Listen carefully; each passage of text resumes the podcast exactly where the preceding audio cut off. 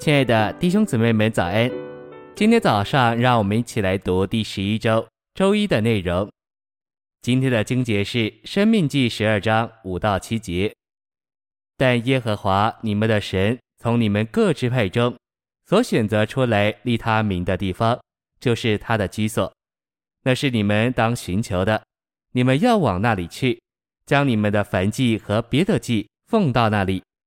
在那里，耶和华你们神的面前，你们和你们的家属都可以吃，并且因你手所办的一切事，蒙耶和华你的神赐福，就都欢乐。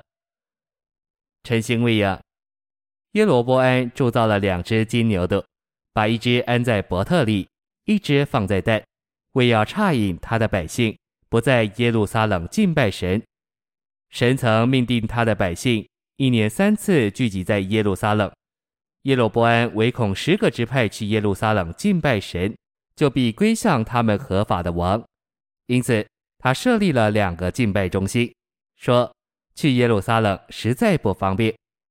这个方便的借口也被用来称义今日的宗派。耶罗波安的背道干犯神的定命，就是在圣地只可有一个独一的敬拜中心，以保守以色列人的义。这成了大罪，使百姓敬拜偶像。信息选读：被盗乃是岔开跟从神的正路。什么时候有人用敬拜神为掩饰，走鬼魔的路，就落到被盗中。在天主教里的人，名义上是敬拜神，实际上是敬拜偶像。罗马天主教所做的，正和耶罗波安所做的一样。当时耶罗波安设立了偶像。并且说：“以色列人啊，这就是你们的神。”耶罗波安似乎说：“这是你们必须敬拜的神。”实际上，那不是神，乃是金牛犊。因此，背道乃是用虚假、鬼魔的方式敬拜神。今日的基督教满了背道，背道是普遍的。许多宣称敬拜神的人，实际上是敬拜偶像。耶罗波安造了丘坛的殿。又从那不属利未支派的俗民中立人为祭司，神已命定立位支派做祭司，耶罗波安却立俗民为祭司。耶罗波安定八月十五日为节期，像在犹大的节期一样，这乃是行他私心所虚构的。他也许告诉百姓，他们不需要上耶路撒冷去守节。耶罗波安在伯特利的坛上，向他所铸造的牛犊献祭。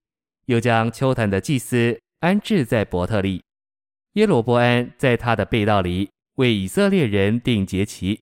他虽然不是祭司，却上坛烧香。耶罗波安以上五项的背道，可视为预表今天基督教的背道。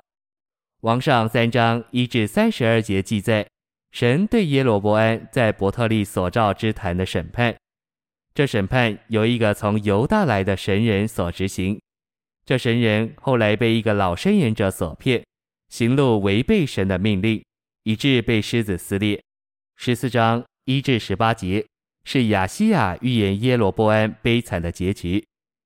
耶罗波安打发他妻子改装，往示罗去见申言者亚西亚，盼望得着一些关于他儿子亚比亚的好消息。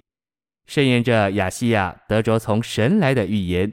非但没有告诉耶罗波安的妻子任何好消息，反而告诉他，由于耶罗波安背道的恶行，神必要除灭耶罗波安和他全家，如人烧掉粪土，直到烧尽一般。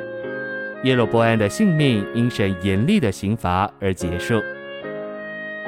谢谢您的收听，愿主与你同在，我们明天见。